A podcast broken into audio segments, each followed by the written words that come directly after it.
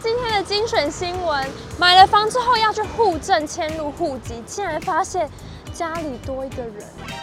有民众办理迁入户籍时，没想到工作人员告知前屋主的户籍尚未迁出，要赶紧请对方注销，否则将影响自己办理自用住宅税率。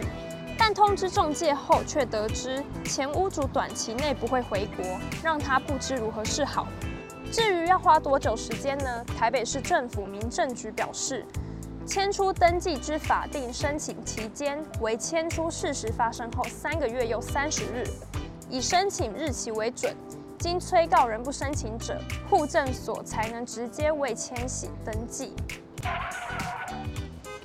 最近有开车经过往返恒春和台东的民众呢，要小心喽，因为短短四个月就有六十五个人被扣牌。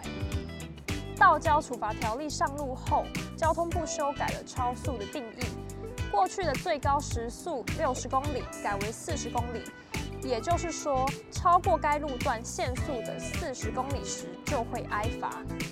台一线海豚湾至进入台九线前，路段限速六十公里。这六十五人未依规定限速，并行驶至一百零一公里。枋寮警方表示，是因周边有大型休息站和店家，容易有车辆进出，不是一般的省道限速七十公里。感谢看到这里的你，以上就是今天的包包内容。